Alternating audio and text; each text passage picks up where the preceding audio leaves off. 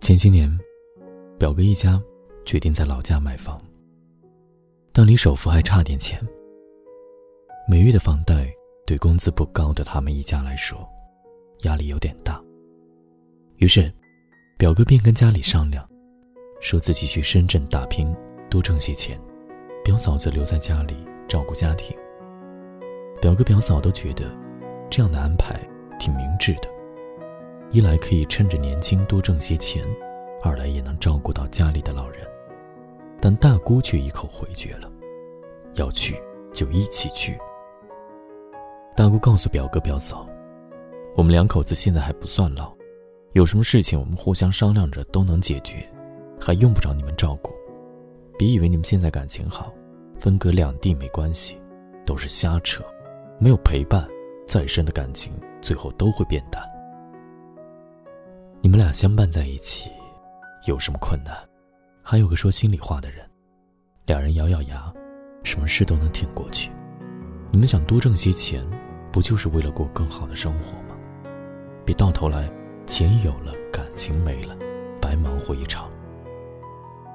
大姑的话很质朴，却也很有道理。就像三毛说的那样，没有陪伴，谈什么感情？世上所有美好的感情，说穿了，其实都是你参与我，我融入你的过程。很多时候，打败爱情的不是背叛，而是你的经历我没有参与，我的心路历程你也完全不了解。互动、依存、彼此依赖、互相扶持的感情，才更有意义。一根绳上的蚂蚱，总比两只单飞的蝴蝶。更能体会到风雨同舟、相濡以沫的真谛。前段时间在一篇文章里看到一个触电实验，科学家找来几个女孩，并对她们进行了一定幅度的电击，在电波触及她们之前，仪器中显示，女孩们的脑电波呈现出非常大的起伏，表明女孩们的内心此刻非常惊恐和害怕。后来，科学家们。又把女孩们的男朋友换到了他们的身边。当电流快要击中他们时，女孩们紧紧握住了男友的手。然后，神奇的事情发生了：女孩们的脑电波起伏比前一次平缓很多，恐惧的心瞬间安详了很多。将要被电击这个事实还在，女孩们却因为有了男朋友的陪伴，瞬间变得安心，不那么恐惧了。因为一个简单的陪伴，却带来了莫大的令人心安的力量。我想，这或许就是陪伴的意义吧。在现实生活中，我或许会有很多想要崩溃、大哭、放弃的时刻。虽然你不能给我很多实际的帮助，但是只要你在我身边，能给我几句温柔的安慰，一个简单的拥抱，一个坚实的肩膀，我也能够浑身充满力量。这个世界上，哪有那么多的轰轰烈烈的爱情？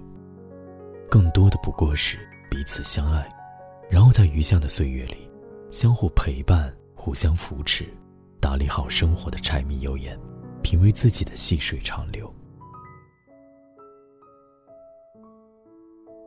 杨绛在《我们仨》里写道：“我们这个家很朴素，我们三个人很单纯。”我们与世无求，与人无争，只求相聚在一起，相守在一起，各自做力所能及的事情。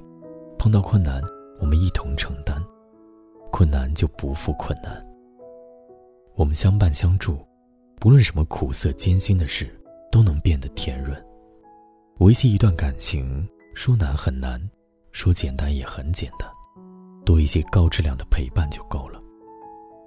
每天一定要一起吃一餐饭，可以早上早点起床，一起准备早餐，也可以晚上一起下班，一起买菜做饭。吃饭的时候不要玩手机，分享彼此的开心或不快乐的事。好的沟通可以让快乐加倍，痛苦减半。睡前拥抱、亲吻，多一些生活的仪式感，一起过生日、过结婚纪念日。生活中大大小小的节日，准备过节的时候，其实也是重温浪漫的时刻。一起做家务，男女搭配干活不累，生活的重担不能只压在一个人的身上。特别喜欢民国结婚证词：两姓联姻，一堂缔约，良缘永结，匹配同称。看此日桃花灼灼，一世宜家。补他年瓜瓞绵绵，耳昌耳赤。仅以白头之约，书向红笺，好将红叶之盟，再明渊谱。此证两个彼此独立的个体，结为姻缘，往后余生相伴扶持，携手白头。以愿所有感情亦无两人三餐四季，能牵了手，